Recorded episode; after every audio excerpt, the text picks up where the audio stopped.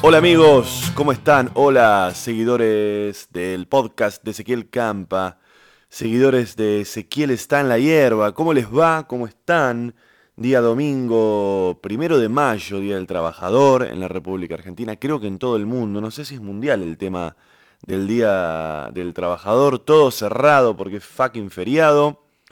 Qué paja que te caiga el feriado justo el día domingo y no puedas aprovechar para no trabajar otro día más. Pero bueno, primero de mayo 2017, estoy comenzando la grabación de este episodio número creo que 18 de Ezequiel está en la hierba, mi podcast, el podcast más podcast de la Argentina.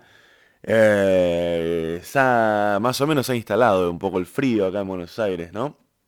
Está haciendo frío. Estoy grabando esto este día domingo bastante temprano, son las 2 de la tarde más o menos, porque me estoy yendo la noche a la ciudad de Rosario, acá cerca de Buenos Aires, a unos 300 kilómetros, porque voy a hacer unas notas y voy a estar viendo algunas cosas técnicas en, en el teatro en el que voy a grabar en el mes de junio, mi especial que ya les comenté varias veces. Así que lo estoy grabando ahora pa- para poder tenerlo listo y poder viajar tranquilo. Ya que estamos de paso, les cuento, el día 4 de junio voy a estar grabando mi especial. Voy a hacer un par de funciones en Plataforma Labardén, que es un teatro ahí en Rosario. Y esas funciones van a ser grabadas y de ahí va a surgir eh, mi primer especial grabado, digamos de, em, de stand-up. Las entradas para esas funciones, que van a ser dos, eh, están en comedia.com.ar, www.comedia.com.ar. Ahí encuentran las entradas para las funciones el 4 de junio. Sigo con las funciones en el Belma, esto es los sábados ahí en Palermo. Las entradas están en Ticketek. Este último fin de semana fueron las últimas, fueron la fue la última función en el pasaje Dardo Rocha en La Plata y la verdad que fue una fiesta, le agradezco a toda la gente que vino, la función salió excelente, y todos nos divertimos mucho, así que gracias a toda la gente que estuvo yendo a estas cuatro funciones allá en La Plata. Así que ya saben, si me quieren ver, me van a poder ver en Rosario y me van a poder ver en Buenos Aires, como ya les dije, las entradas están en esos lugares que les comenté. ¿Qué pasa? ¿Qué pasa? Y sí, ¿viste?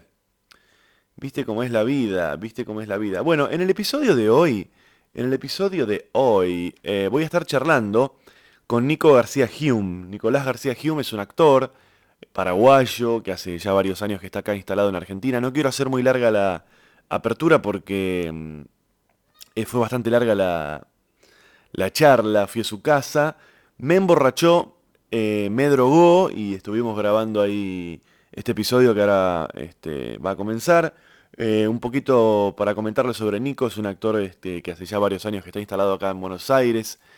Grabamos con él un par de escenas, él hizo un personaje en la serie que, esta serie Depto que estuve grabando para la UN3 con Jasmine Stewart.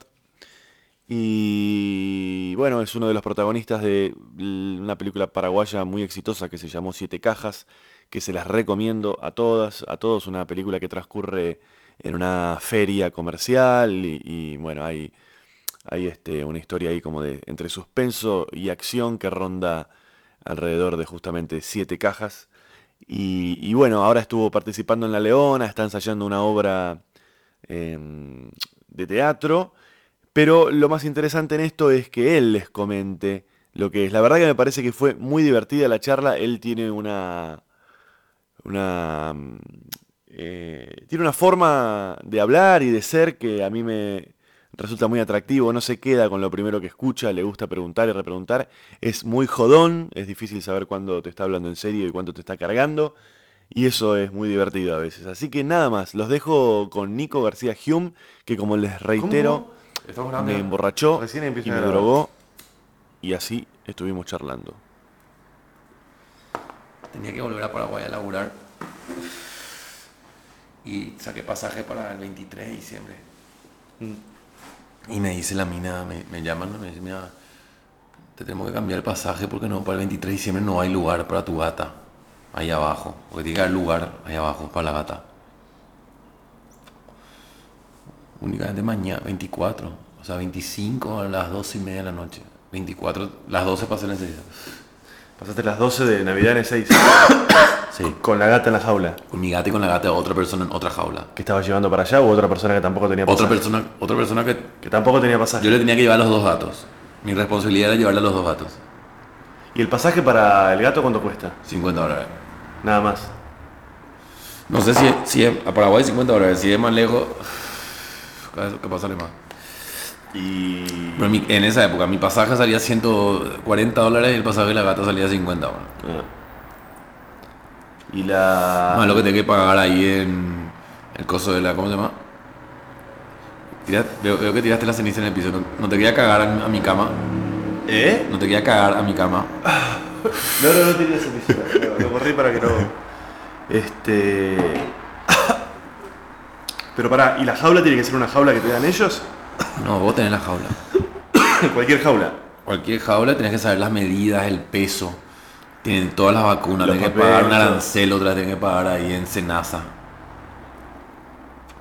Papeles, un quilombo. Y si le lleva a Europa, tenés que mandar la sangre de la gata. que- Antes. antes, para que analicen ellos. Y ahí te mandan el ok para que se vaya tu gata. Qué paja. Sí, boludo. Peor que tener un hijo, boludo, más o tener un animal. Che, y este. Y allá en Paraguay tenés tu casa. Departamento. Mm. No sé si. me- parece que estás un poco lejos o hablando en voz baja. Ahí. Eso sí se va. Ahí. Ahí va va. mejor. Ahí va mejor, sí. Ya estoy. Tenés tu departamento que era el departamento que- en el que vivías. Sí. En el que vivía. Mi departamento de Paraguay en el cual vivía. Pero vos. eh, yo pensaba. Bueno, cuando a mí me empezó a sonar tu nombre, porque me, no sé, me decían eh, Nico García Hume, Nico García Hume. Eh, ¿Hume se dice? Sí. Yo pensaba, la sensación que yo tenía en mi cabeza era que vos estabas en Paraguay y venías eventualmente para un trabajo y te volvías. Pero después me enteré, lo que me dijiste el otro día, que hace 4 o 5 años que estás acá. La verdad que me fui mucho, boludo. Me fui y vine mucho. O sea, la verdad, de repente me quedo un año acá, después me quedo tres meses en Paraguay, después me quedo un año acá, después me quedo un año en Paraguay. Con laburo en los dos lugares. Claro, donde hay laburo me quedo. Así es. Trabajador golondrina. Y claro, boludo, donde hay luz me voy. ¿entendés? Sí. Tengo, por suerte puedo laburar en los dos lugares. ¿Cuántos años tenés? 36. 36. Y... 36. Tengo mi caballito de batalla en Paraguay que tengo un bar. Sí. ¿Entendés? ¿Qué se llama? Santino. Se llama La Comedia. El, lugar de estándar se llama La En Comedia. Asunción. En Asunción es tipo un sótano para 80 personas. Bar. Sí. Y ahí, ahí es mi caballito de batalla para hacer el show de estándar porque tengo gratis.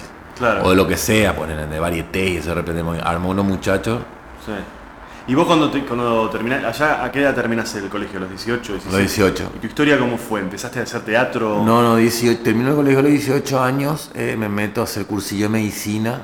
Medicina. Medicina para la nacional, que solamente ingresan 100 personas, se inscriben 3000. Sí. O sea que es una guerra. ¿Y entraste? No, no, no, dejé el cursillo, dejé al sexto mes. Sí. Después me voy de vacaciones con mis amigos de colegio y todos me decían que iban a ser abogado, entonces me voy, estudio tres meses, ingreso a la Nacional de Derecho. Derecho. Un año hago Derecho. Pero ninguna de las dos cosas de verdad te gustaba. Sí, me gustaba, boludo, ahí. Sí. Cuando hacía me gustaba. Sí. Cambiaba rápido nomás de gusto, pero ahí cuando estaba haciendo me gustaba. Sí. Derecho, un año trabajé en el Palacio de Justicia, Corbata. Mientras, mientras estudiabas. Sí. O sea, eso era algo que tenías que hacer porque a la facultad te Ah. ibas de noche dos veces a la semana, con suerte te digo. Sí. Y a la mañana tenías que trabajar ah, sin sueldo en el Palacio de Justicia. Para ir fogueándote ya. Claro. Un año duré.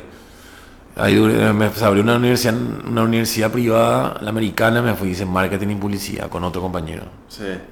Miles de Las minas más lindas del Paraguay, las más burras, todas se inscribían ahí.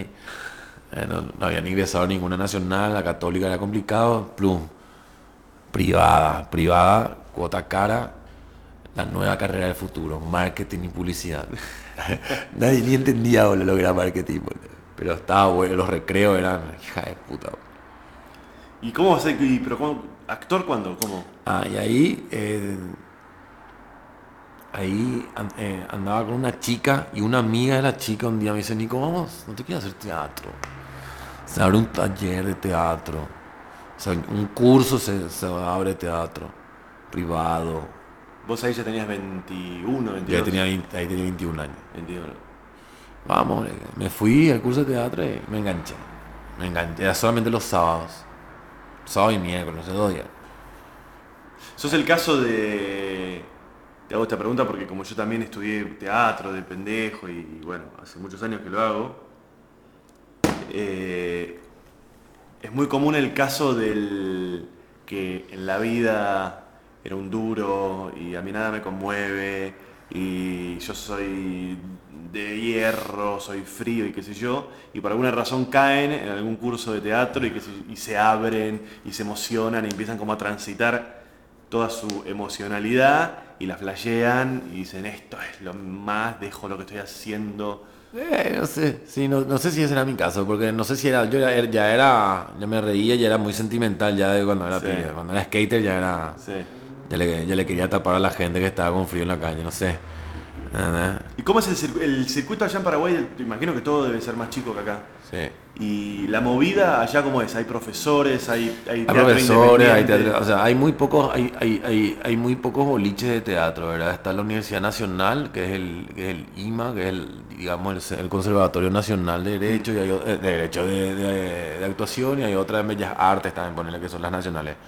Y después hay tres, cuatro, máximo cinco privadas Ah. que enseñan, o sea, saca los números. Profesores. Siete en total. Siete Ponele por si- 100 siete, siete boliches donde te puedes ir a estudiar. Siete lugares, ocho máximo, donde te puedes ir a estudiar teatro.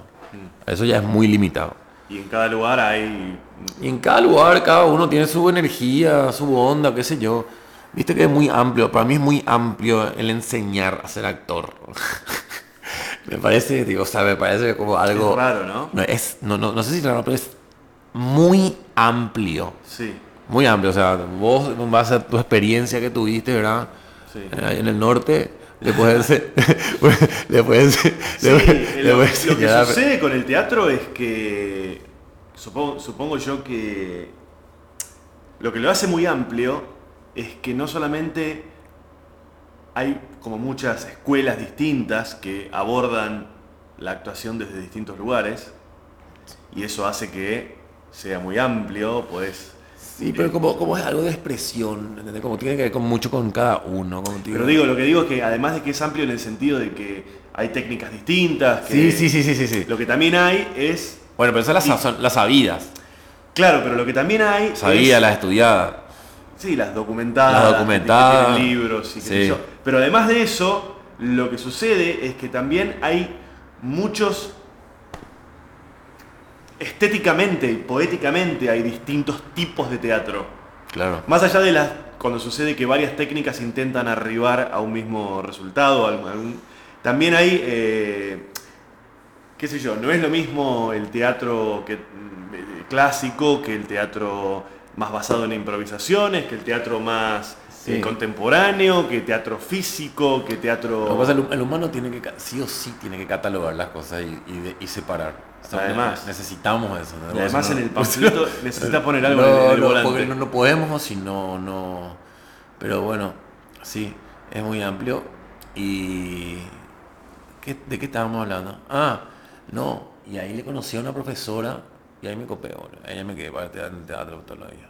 Y hacías, hacías escen- escenas de teatro clásico, Tennessee Williams. Shakespeare. Bien pedo, boludo. Además, yo soy tipo de la primera promoción de la escuela esta en la que entré. Ah, muy bien. ¿Entendés? Era tipo.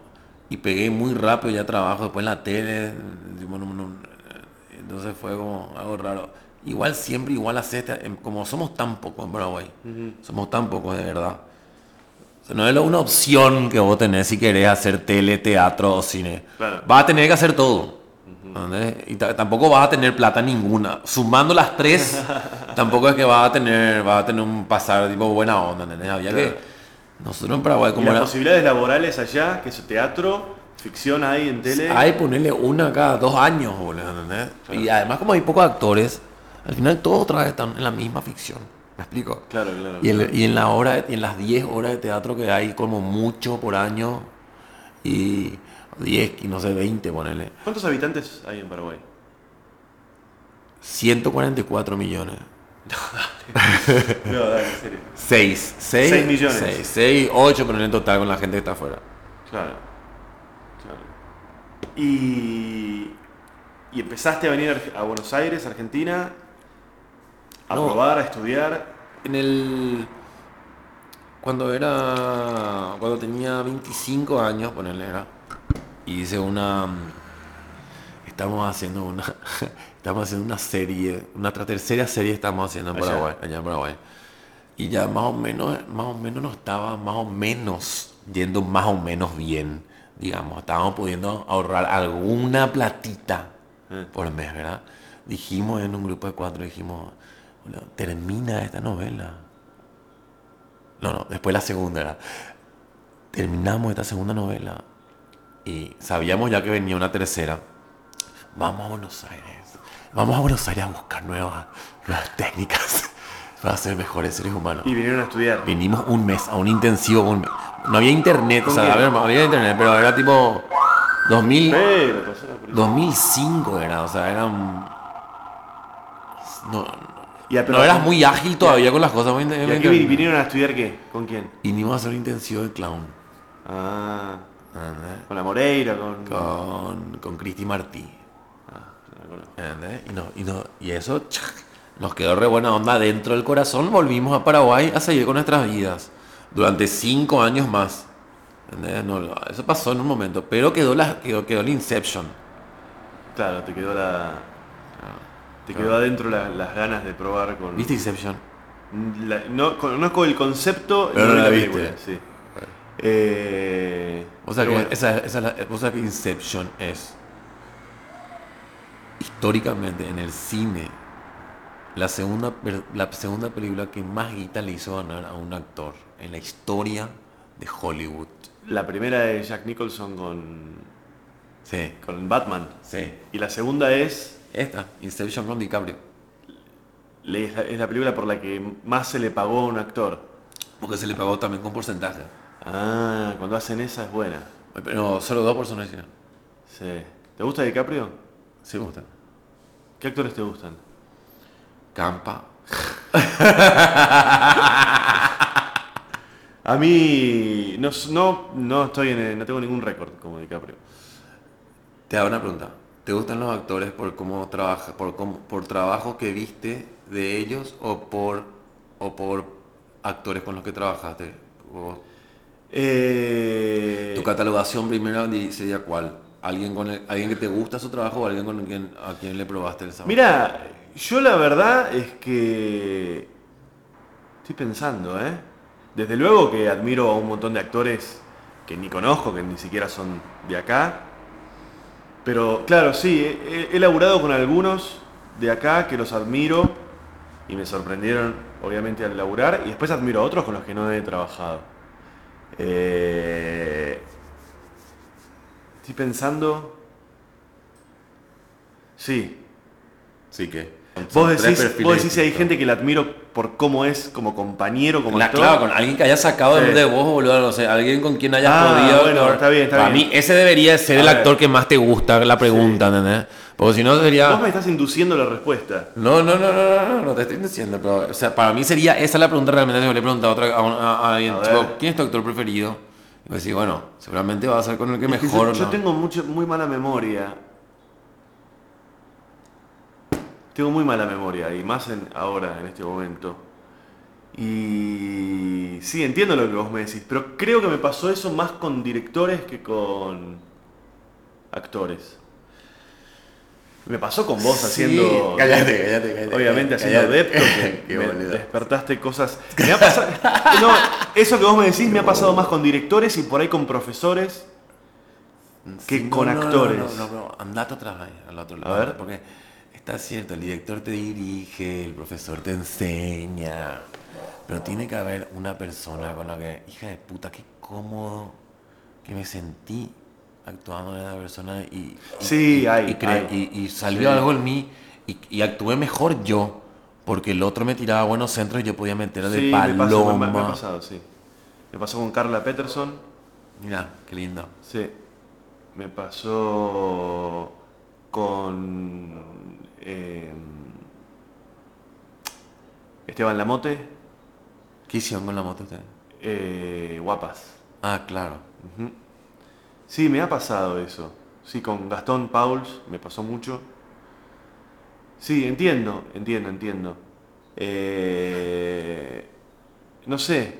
No, no, no, no. ¿A vos, a vos te pasó? No, no, es obvio, obvio que te pasa con muchísimas personas con las cuales da mucho gusto trabajar. Mm.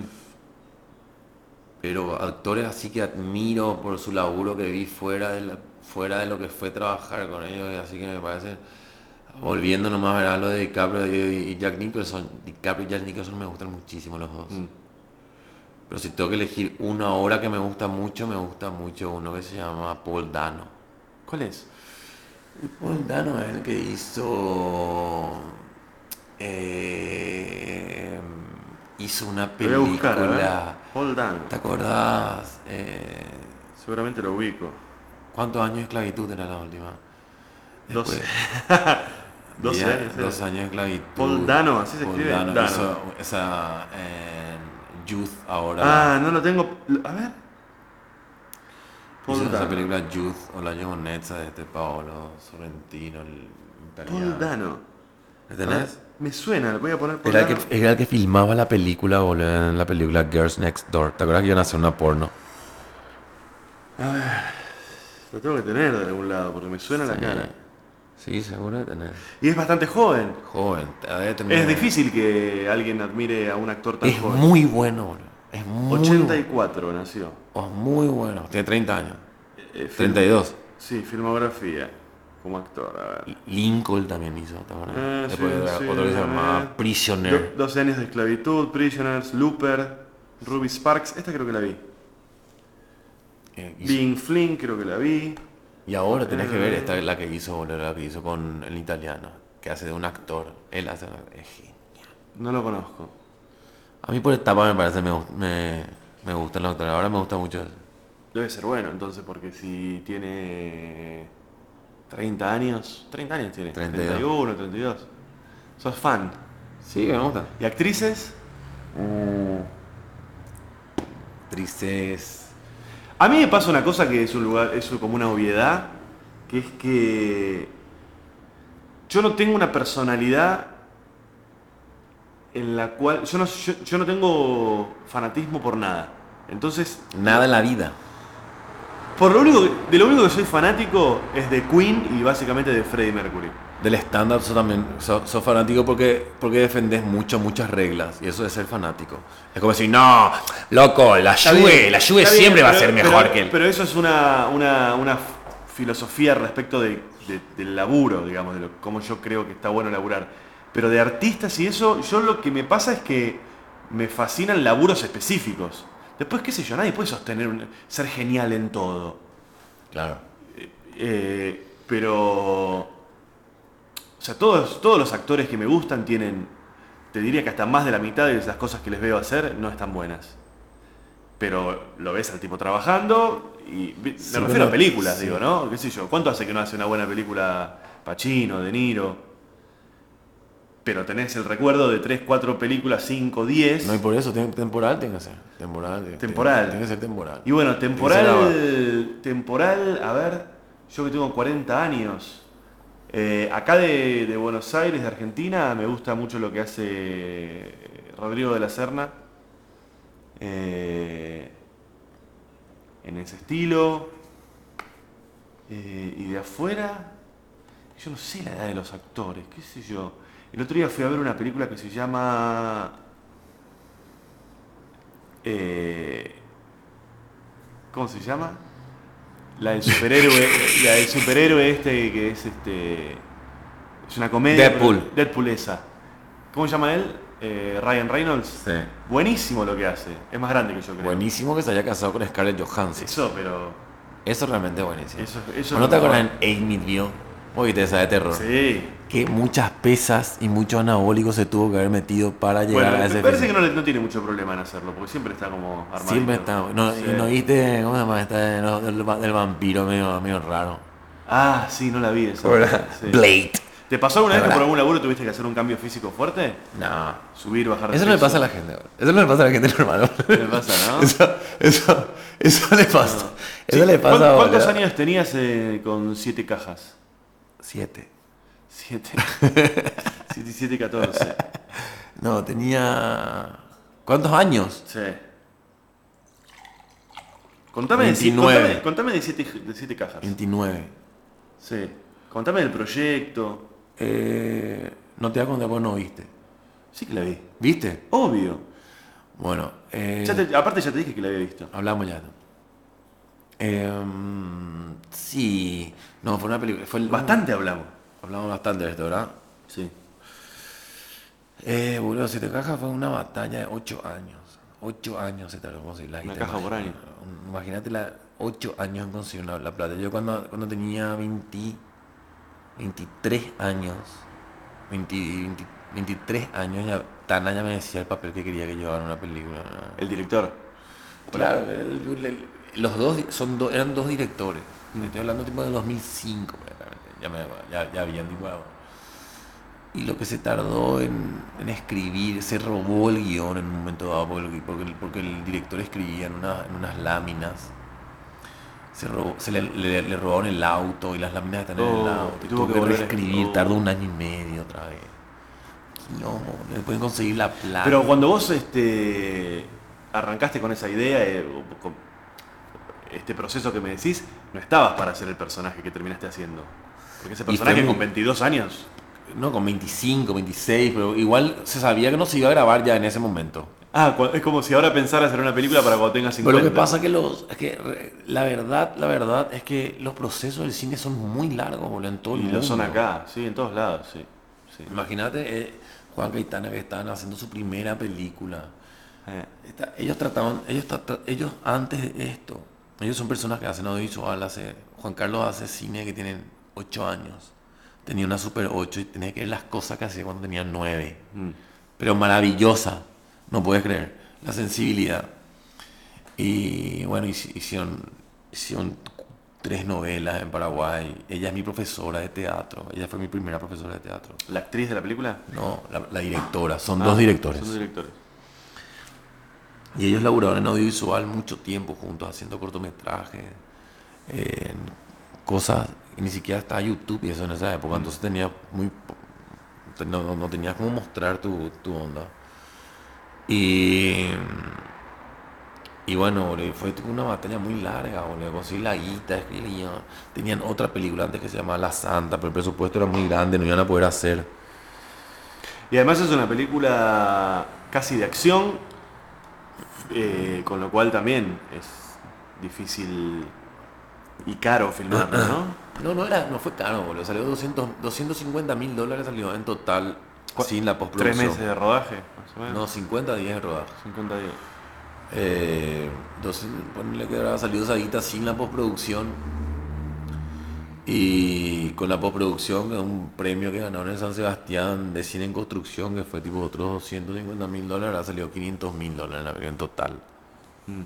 Y mm, se tardó mucho tiempo, se estrenó en Toronto y ahí le fue bien y ahí no paró la película. O sea, hoy estamos 2016. Y todavía hay repercusiones. Eh, yo hace un mes atrás me fui a un lanzamiento de la película en Posada. ¿no? O sea. No, o sea, no Posada, era- no sé dónde.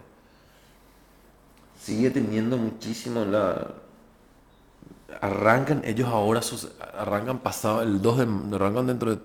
Arrancan Recién ahora arrancan con el siguiente con el proyecto. siguiente proyecto. Se llama Los Buscadores. También en Paraguay. Sigue cinco veces el presupuesto tiene lo que tenía en 7,7 Ah. cajas. ¿no? ¿Y vas a estar en esa película? No, no, no. La, van- la van a romper. La van a romper porque. Sí, siete cajas es muy buena. Y esta le, met- le van a meter de todo. ¿Y a vos te gusta dirigir? No. ¿No? ¿Escribir? Escribir sí. ¿Te divierte más? Y sí. No sé, no me. Dirigí una vez una obra de teatro para unos chicos de un colegio. Estuvo bueno. Está buena la, exper- la experiencia de, Pero no te gusta así. de mando de visión, de selección de paleta de colores. Sí. ¿Y dirección del cine? ¿Tu película no con No sabes que quiero tener mi cine, quiero tener más que, más que ser, más que ser director de cine, quiero Ah, tener mi tu cine, sala. Mi sala. Mira. Así, mi salita, así tipo el Obama. Mi sueño es. Tipo tres salitas independientes y pasamos la película que vos quieras. Está buenísimo. Mi sueño es hacer el cine que hacía Casabets. Ah, mira. ¿Te gusta Casabets? Sí. Eh, esos procesos, ¿no? De búsqueda, prueba, Sí. Eh, Sí, un sí. guion no tan rígido. Me- o sea, Muy creo buena, que muy buena actriz, por cierto. Tenía una además, buena- pero me parece que lo que me atrae es la cosa de hacer un- una creación colectiva. Sí. Ah, y eso tiene mucho Tana Shemori y Juan Camanelia. Tiene, Sí. Yo hice teatro con ella y, y fue una creación colectiva y fue algo... Es lindo. Lo que pasa es que el, el- el cine de, de por sí ya es un trabajo, digamos, de grupo, Sí. grupal. Y cuando dice en la creación de la, de la historia puede haber una creación grupal, es interesante, pero es difícil de llevar nomás. Sí, tiene que haber un director. No lo puede hacer cualquiera. Claro, tiene que haber un director de orquesta. Eh, ¿Y al stand-up cómo llegaste? Y stand Vine, estaba también hacia el- cuando llegué a Buenos Aires por segunda vez. Tenía ganas de hacer stand-up y no había stand-up en Paraguay. Me gustaba ya mucho el stand-up. Ya era, yo ya había hecho, no sé, ya había hecho siete cajas cuando, cuando hice una clase de stand-up. Eh, y vine acá para hacer cosas nuevas, digamos, me me mudé con mi novia en ese entonces.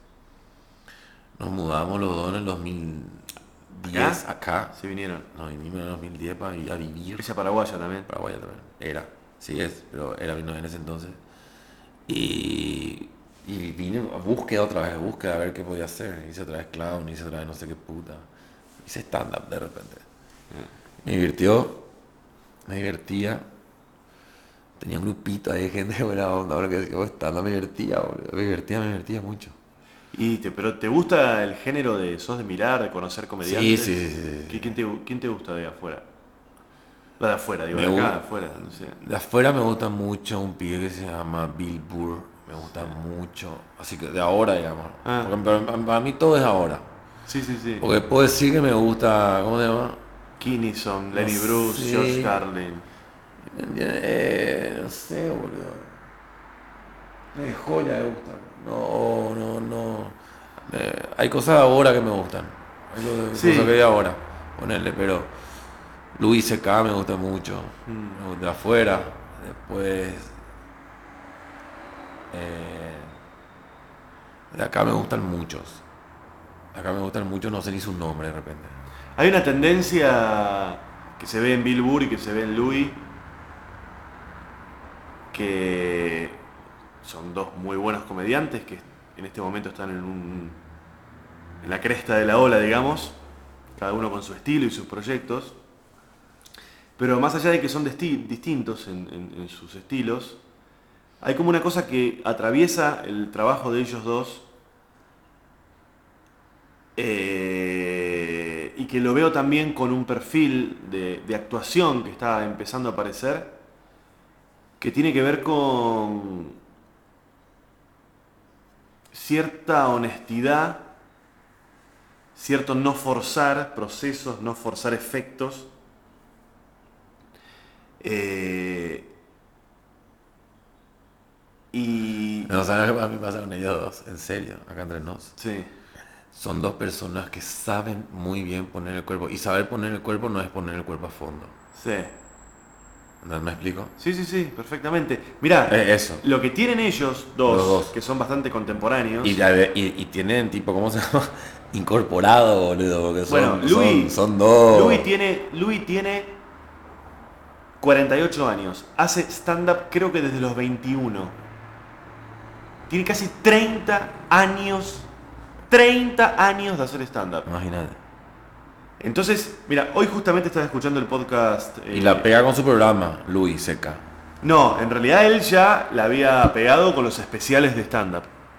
Que ya los. eh, Era realmente un suceso cada vez que sacaba uno. Y ya los últimos los empezó a sacar con esta plataforma que inventó él, en el cual te lo vende él directamente, sin intermediarios, o sea, desde su página. Sus últimos especiales los comercializó así.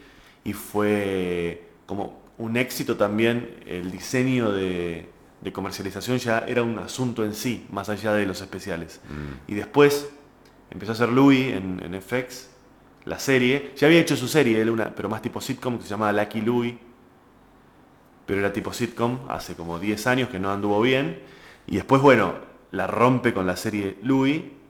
Y ahora terminó de salir hace una semana, o más, un poquito más, 10 días, una serie nueva que hizo que se llama Horace and Pete, Horacio y Pedro vendría a ser, que también de nuevo pareciera que, no sé, eh, tiró a la mierda todo lo que venía haciendo y salió con esto que es absolutamente nuevo y diferente, que es, Está bueno. Es extraordinario, que es una serie que transcurre toda en un bar.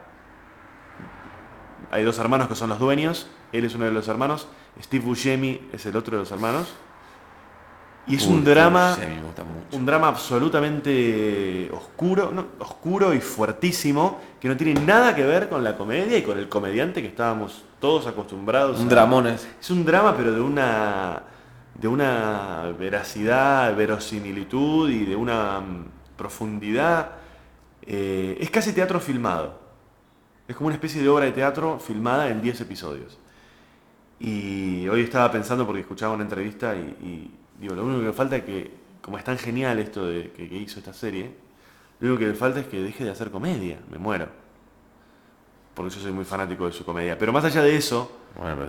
Eh, lo que Pero pensaba... Axel Rose, ¿acaso no va a tocar AC? No va a cantar Sí, en AC/DC. Eso va a pasar. Y ya está. Estuvo cantando en unas muletas porque se quebró, se cayó, no sé qué mierda le pasó y estaba en una silla de ruedas. Qué. Pero lo que te decía de, de Louis era que ¿Cuál es tu comediante argentino fa- favorito? Que no seas vos. mi comediante favorito argentino, que no sea yo, Tangalanga. ¿Haces stand-up? ¿Que hagas stand-up? Que haga stand-up. A mí lo que me sucede con la gente, con la gente más contemporánea y cercana a mí, es que, como vos me preguntabas esto de los actores que sentiste que al laburar con ellos pudiste sacar un montón de cosas y, y decir, Sí. wow, cómo este tipo ayuda a, mí, a- a- Sí. me ayuda a mí a actuar. Lo que a mí me sucede es que con los comediantes que conozco, eh, digamos, la, la, mm, sensación que me generan no solamente está atravesada por cuán, cuán graciosos sean o no. También a mí me influye saber si trabajan o no trabajan, si prueban y se equivocan y siguen probando. ¿Y escribiste, tuviste alguna vez un grupo de uno, algunos stand-up pero vos y otro stand-up pero qué tipo escribían juntos? Eh, nunca tuve un grupo en el que creáramos los materiales de a dos, de a tres, de a Claro, cuatro. tipo que todos No. opinaban para remate, No, eso sí. Pero sí, colaborar y eso Está sí. bueno. Sí, sí, sí, sí. Siempre. Eso es lindo también. Cuando esa confianza poder llevar con otros seres humanos, ¿no? Sí. Sí, igual hay Está una bueno, cosa. está- es- es- hay, hay- hay algo que entiendo muy bien que es el comediante, que es su camino. Sí. Su camino y tipo, cuanto menos contaminado se vea su, su su camino, parece que el árbol va a ser más frondoso. Pero yo no lo veo como un camino solitario el del comediante, ¿eh? A, a nivel información que le entra, obviamente que no, pero a nivel... eh, es, no, hay, hay, muy po- hay muy pocos, no existe, no existe un grupo de estandaperos de dos o tres que sean famosos todavía en el planeta Sí. por ser un trío o un dúo. Sí, lo que sí hay mucho es comediante que le va muy bien y que tiene otro comediante que es como... Que el que le, hace el warm- el que le calienta la, No, es como... su telonero. No, no, no, no, no, no. Todos tenemos, a mí también me pasa, dos o tres amigos comediantes que son con los que hablo. Que me puedo juntar, que me, le puedo eh, plantear cosas, que me pueden plantear a mí, que me muestran, que les muestro. Eh, Pero sí, es muy solitario, es muy egocéntrico. Muy, Claro. Sí. Claro, hiciste una etapa que decía el stand-up es muy egocéntrico y tenías Sí. un paraguas en la mano en- para, porque era un homenaje a mí. Claro, en homenaje a García Hume tenía un, un paraguas en la mano. Mm. Qué divertido. Pero lo que me pasa a mí es eso, ¿viste? Que es como que no solamente me gustan los que conozco de primera mano, mis amigos, comediantes, también mi imagen sobre de ellos está influenciada por porque yo, no sé, es como que me cabe mucho más alguien que yo sé que trabaja y que prueba y que investiga y que, y que se equivoca y que vuelve, alguien que le gustan los procesos que... Pero eso porque vos tenés, un, porque vos tenés una teoría de cómo debería de ser el stand-up, pero boludo. Es que no es una teoría sobre el stand-up, es una teoría sobre cómo... Porque es la Porque- única manera pero ¿quién te que- dice a vos o lo que o sea, está bien, está el stand pero que todos los días agarra, anota cosas en su libretita, cosas, ah, cosas que ve por la calle, anota, anota en su iPad, anota, anota en su iPhone 6S, anota en su cuadernito, anota, no sé, hace cosas, llega a su casa, pone su material, prueba, prueba, prueba. Y después seguramente está uno que no hace eso. Y que Sí. escucha y que se le queda cosas y el día anterior algún lugar más o menos Bueno, su eso que estás material. haciendo, que estás diciendo, que estás describiendo, es hacer algo también. Bueno, y por eso, pero de repente no se ve. ¿Cómo vos puedes juzgar afuera? Si hay cosas, uno no puedes ver el proceso de todos. Por eso te digo que yo pienso esto de los, mis amigos que conozco. Y yo a mis amigos que los conozco, sé, conozco su material, sé si están haciendo cosas nuevas. ¿Qué es lo que a vos te molesta? Que hace su material hace tres años, hace su mismo material. Es que por un lado creo que es un lugar de mucho confort, de decir yo tengo esto y esto me funciona. Y por otro lado, no veo a un artista buscando, no veo a un artista. Pero Gasalla hizo un show cinco años de seguido. ¿No? Bueno, no sé. Decimos a un, a un artista que, que, admire que él pudo haber hecho cinco años la misma obra de teatro. O el mismo show stand-up. Britney Spears hizo 93, Seinfeld noven- no- 93 funciones hizo volver en la Vega. Britney, no, le- no, no puede ser. Si a Britney no la admirás, Pero está perfecto. Yo no- lo, que, lo que yo digo no es eso, lo que yo digo es otra cosa. Lo que yo digo es que a mis amigos comediantes cercanos, que yo no te digo que les conozco el día a día, pero más o menos, porque son mis amigos, ¿quiénes son? Félix. no importa, pero yo sé quiénes son los que, los que trabajan y los que no. Y lleva mucho tiempo ser bueno en algo. Cierto.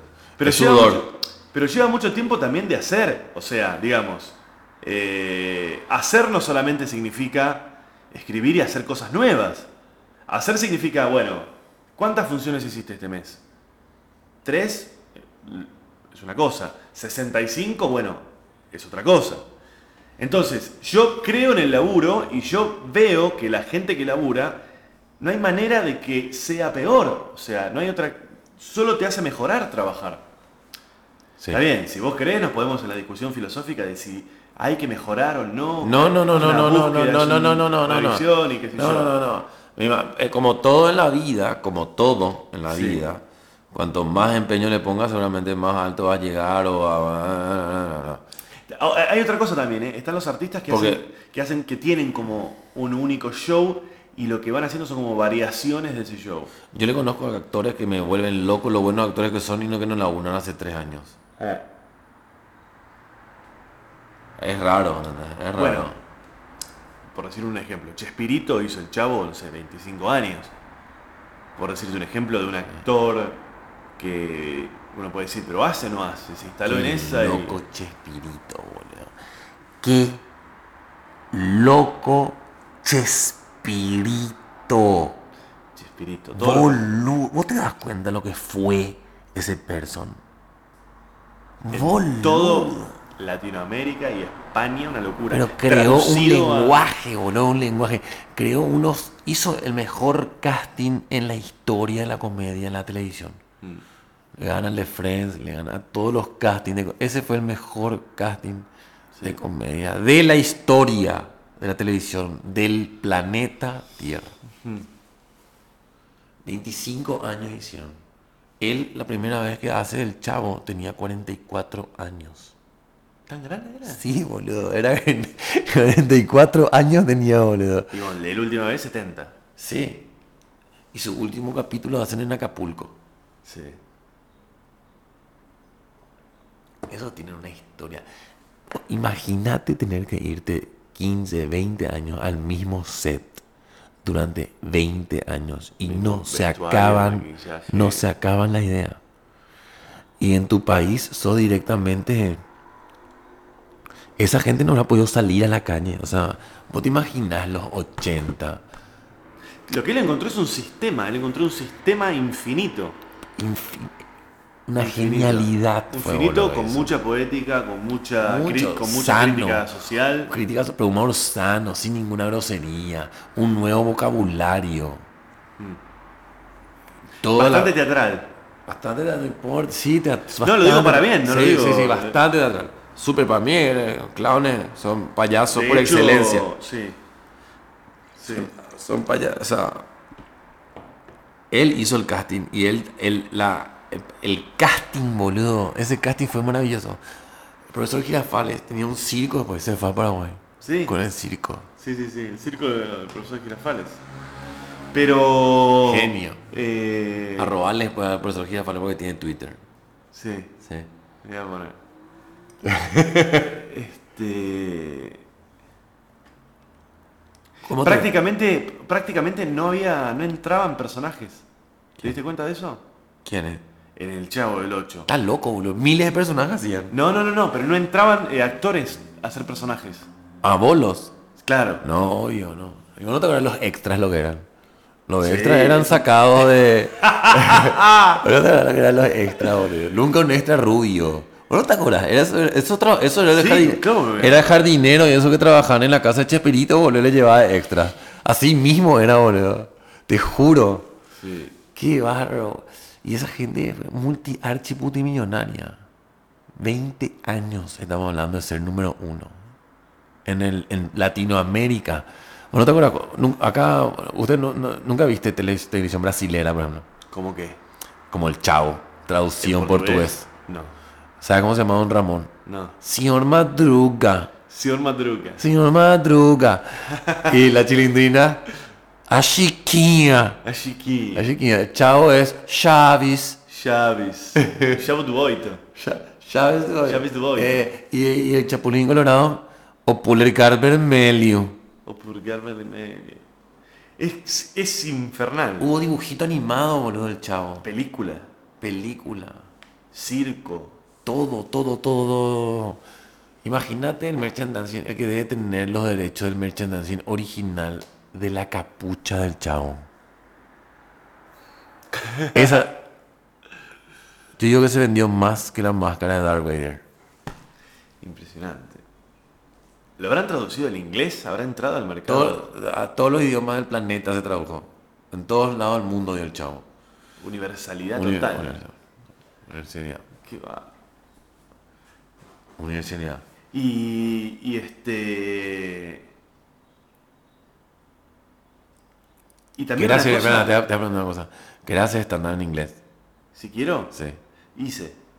Pero que te querés hacer más. O sea, te gustaría, por ejemplo, que te digan, che, Campa, que, qué, bueno, qué bueno sos y qué buenas pilchas tenés y qué alto sos. Queremos llevarte a Las Vegas. queremos, queremos llevarte a Las Vegas a que hagas un show un año Sí, obvio. en inglés. Sí. No me da, pero sí lo haría, sí, ¿cómo que no?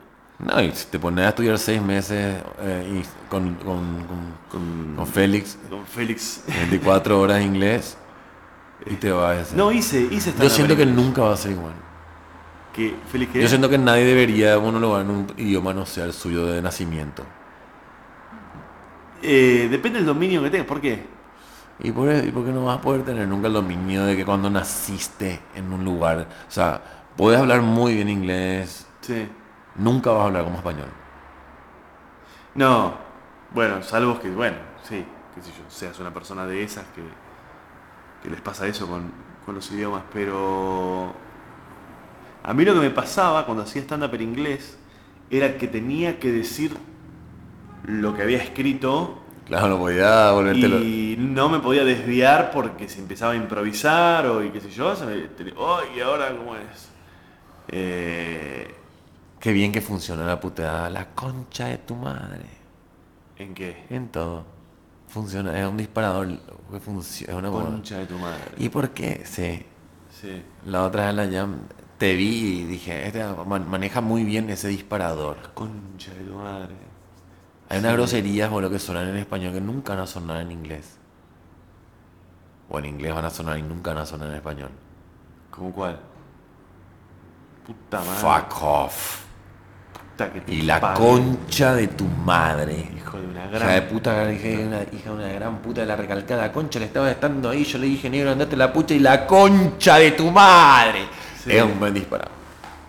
Sí. Hay en, en, en guaraní hay muchas puteadas. Muchísimo. Añamembui, Añam- ah, no, Añamembú. Añamembú es tipo la hija del demonio. la hija del demonio. Dicen que no se puede decir esa palabra. No, acá en Björk quizás no. Acá en Björk quizás es jodido, mi Yurka es jodido. Che, ¿Cómo, ¿Cómo te ves dentro de 10 años? ¿Quieres tener tu propio teatro? ¿cómo me veo dentro de 10 años? ¿Sabes que no sé?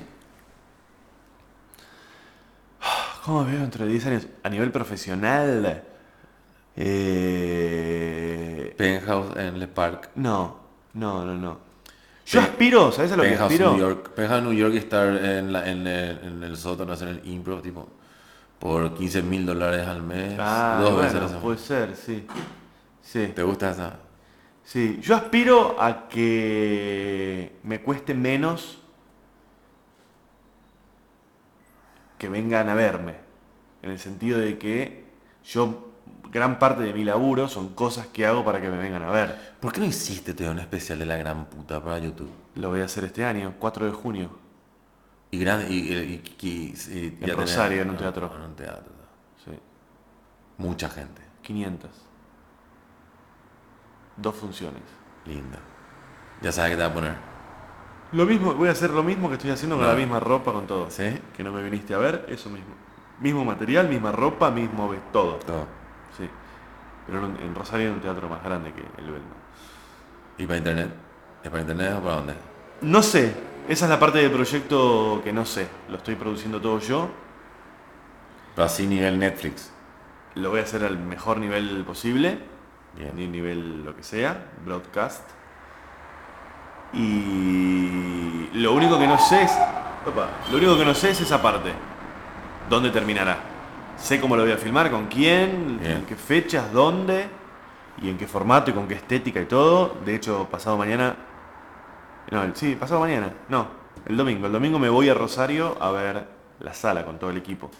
Con el director, con el director de fotografía. ¿Y con- por qué elegiste Rosario por Messi? no, por Lionel. Elegí Rosario por varias razones. Una es que es una ciudad a la que hace mucho que voy y siempre me reciben particularmente bien. La otra es que ese teatro es muy lindo. Es muy lindo. es muy- el- ¿Cuál es el Plataforma La municipio? Ah, no. Es un teatro en una esquina muy lindo.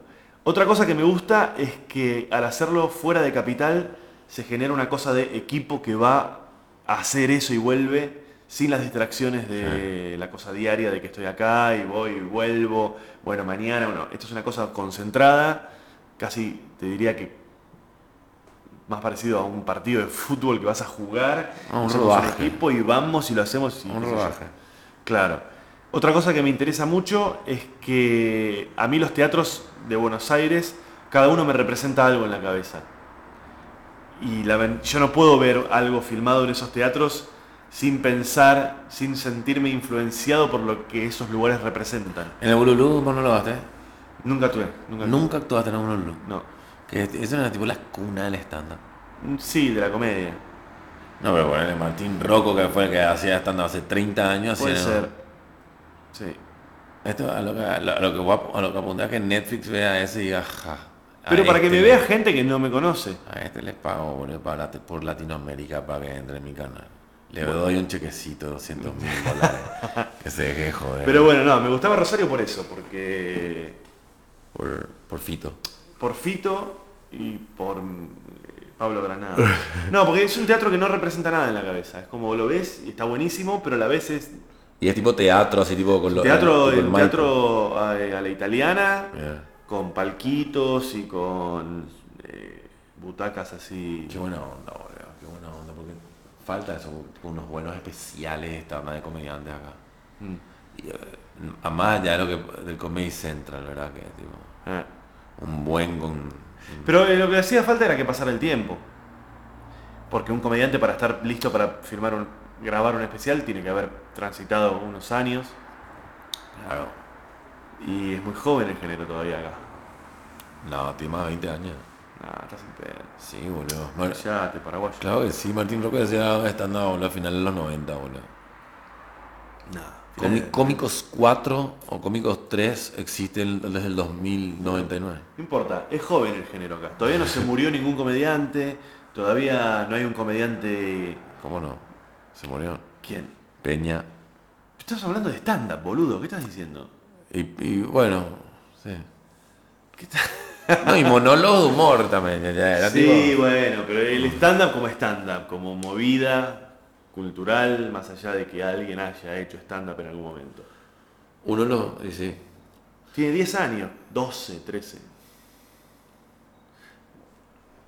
Obviamente que alguien lo debe haber hecho antes. Y por otro lado está la discusión si lo que hacía Pinti era stand-up o si lo que hacía, no sé, los comediantes que hacían teatro hace 30 años, lo que hacían era stand-up. Pero como stand-up, como, como movimiento y cuando empezaron todos los... Empezaron a multiplicarse los espacios, Para mí, las que tiene, salas. para mí que tiene, tu especial tiene que ser en un sótano, así de 30 personas. Sí. ¿O no? Puede ser tan, después otro. Sí, son- está todo... eh, sí, no sé. La verdad es que... Sara Silverman parece que hizo eso, ¿verdad? Está muy hecho. Sara Silverman lo hizo, Saka Lifenakis lo hizo, Tig Notaro, no, perdón, eh, María Bamford, que es una loca comediante, lo grabó en el living de su casa y se lo hizo a sus padres. Está buenísimo eso. Sí, pero ya, ya- eso ya es muy una búsqueda de que la haga. Sí. Pero en cambio, hacer un SOT en un, en un, Sí. en un boliche así tipo el Bolulú para 100 personas es como buscar Sí. algo de intimidad. Sí, yo.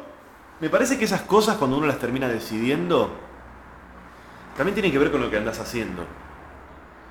Cuando yo me puse a pensar dónde lo quería hacer, lo que se me vino a la cabeza es lo bien que la paso en Rosario cuando voy.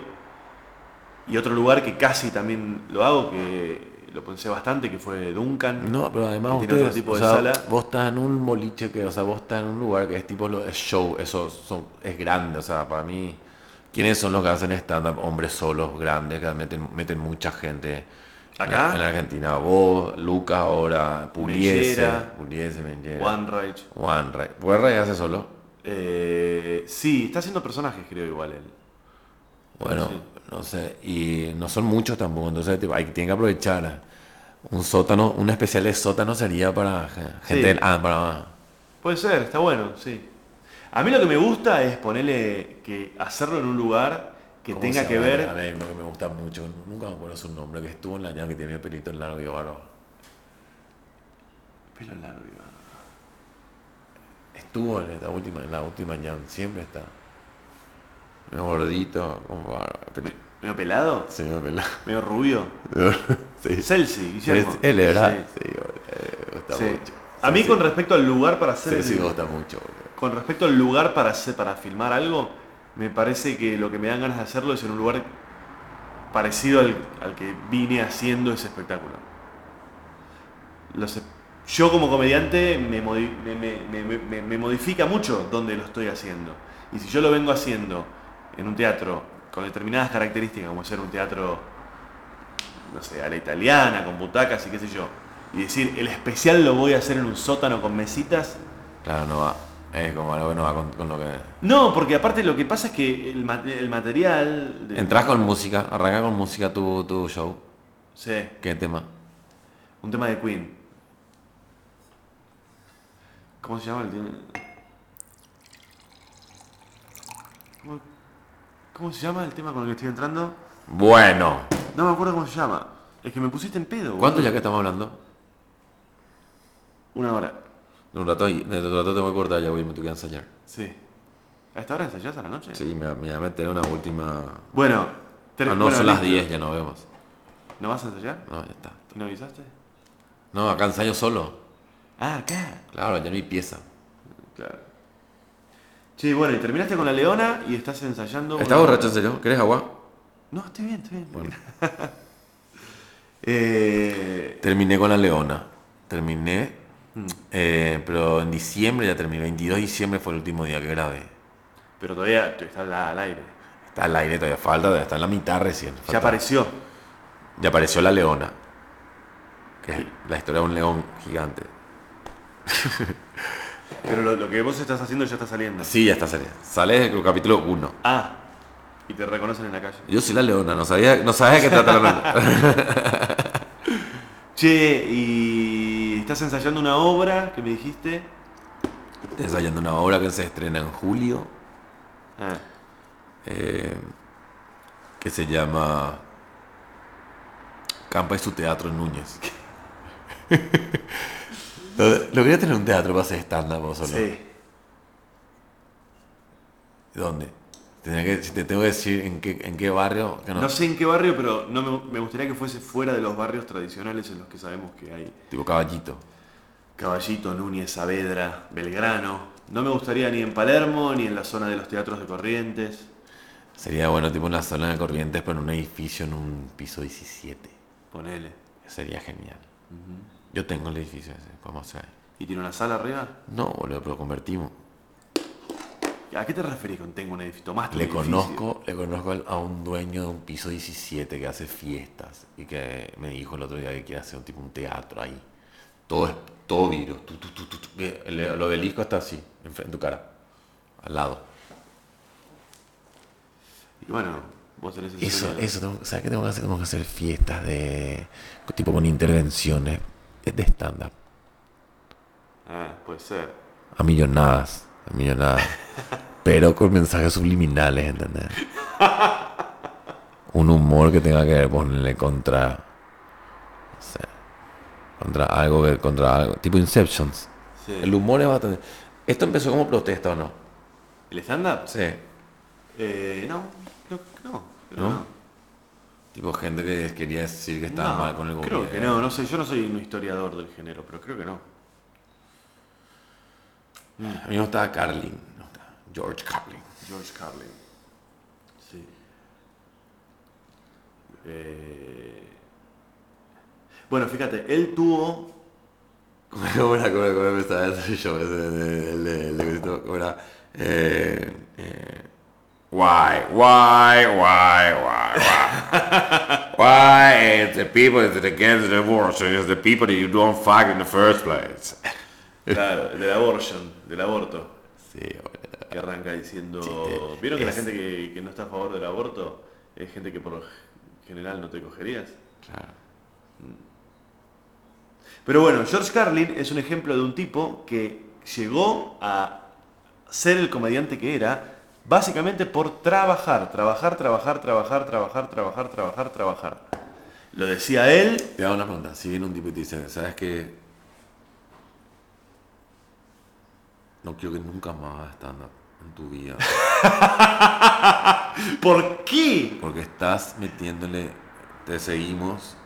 Yo y este señor que estamos acá atrás, que estás viendo, que te está apuntando un arma, te estamos siguiendo hace Cuatro 10 años. 10 años. Y nos estamos dando cuenta que tu humor y lo que toda esta gente te está siguiendo es como mala influencia para el futuro. Te damos 4 millones de dólares y nunca más puedes hacer stand-up. O puedes seguir haciendo stand-up y no te damos esta plata, pero a la vez vamos a matar a dos de tus amigos. Eh, ¿Cuál elegís? Querés la plata, puta de mierda. Te veo tus ojos, te veo tus ojos, tarada. Qué bárbaro, qué si a bárbaro. vos te dicen, por ejemplo, eh, te venimos observando hace un par de años, Yo ahí ya, ahí ya me vuelvo loco. Ahí ya, me, ya cuando me arrancan a ella digo, hija de puta. Hija de puta, boludo. pará, y te dicen esto, te damos 10 millones, no, pará, te damos 20 millones de dólares, pero no podés volver nunca más a Paraguay. Nunca más pisar Paraguay. 20 millones de dólares. Y no tengo que volver nunca más a mi... Y no, te- si somos 100% sinceros conociéndome, voy a agarrar la guita. le, le- voy a llamar a todos mis amigos y le voy a decir, chicos, que Los traes a Buenos voy a hacer una fiesta, voy a hacer una fiesta en Mar del Plata. Cerré el hotel provincial, voy a hacer una fiesta, van a tocar 20 de los mejores grupos que hay en el mundo. Todos tienen pasaje en primera. Vengan, quiero explicarles algo que sucedió. Algo malo. Le, vengan nomás ustedes, sí o sí. Ya ella me gastó dos palos en esa fiesta. Dos palos. Sí, dos. Dos palos. ¿Cómo haces? Y voy a comprar 430 cámaras y voy a poner en todo el hotel. Voy a hacer tipo una fiesta real. Después voy a ganar más guita otra vez. De la fiesta a la película. Medio millón es para la película de la fiesta que se va a hacer con lo que se. Todo. Todo. ¿Qué más? Gastamos 2 millones de dólares. ¿Cómo? ¿Cómo? Pero te- ¿cómo? Tenés de modo- don, listo, 500 mil dólares para generar la película. Todo un equipo filmando todo, Todo, que todo, después lo editan y todo. todo, todo, Perfecto. te queda un millón y Me medio. queda un millón y medio. Alcohol por 500 mil. Primero tenés que empezar por cuánta gente hay en la fiesta. 100. 100 personas. Bueno, 100 personas, ¿cuánto puedes gastar por persona? 200 dólares por persona en alcohol. No, no, no. 2000. ¿Cómo? 500 dólares la botella de champán cristal. Eh, por 3 que tome cada humano son 1500 dólares. Por 100 son Un millón y medio. 150 mil dólares. 150.000 dólares. En champán. Te queda. Lo traes a Guetta.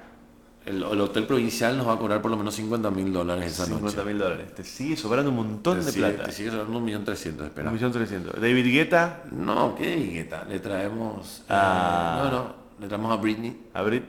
Mm, ahí me parece. 800 lucas. ¿Va, va a cobrar? Le pagamos. Sí, que toque tres temas. Tres tomas.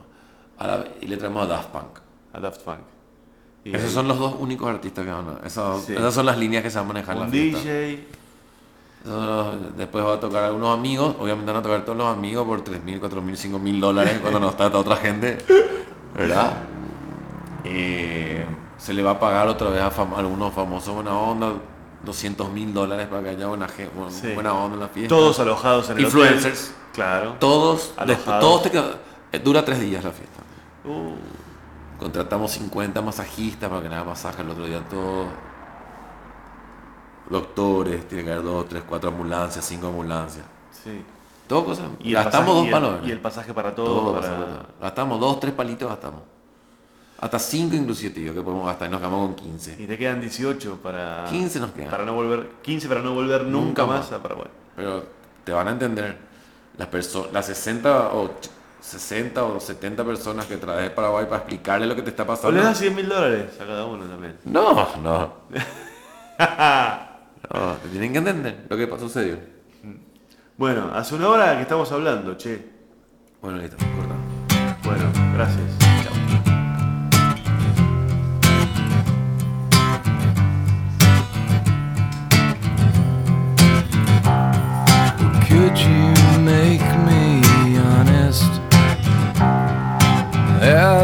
day is long. Could you tear down a fortress? A thousand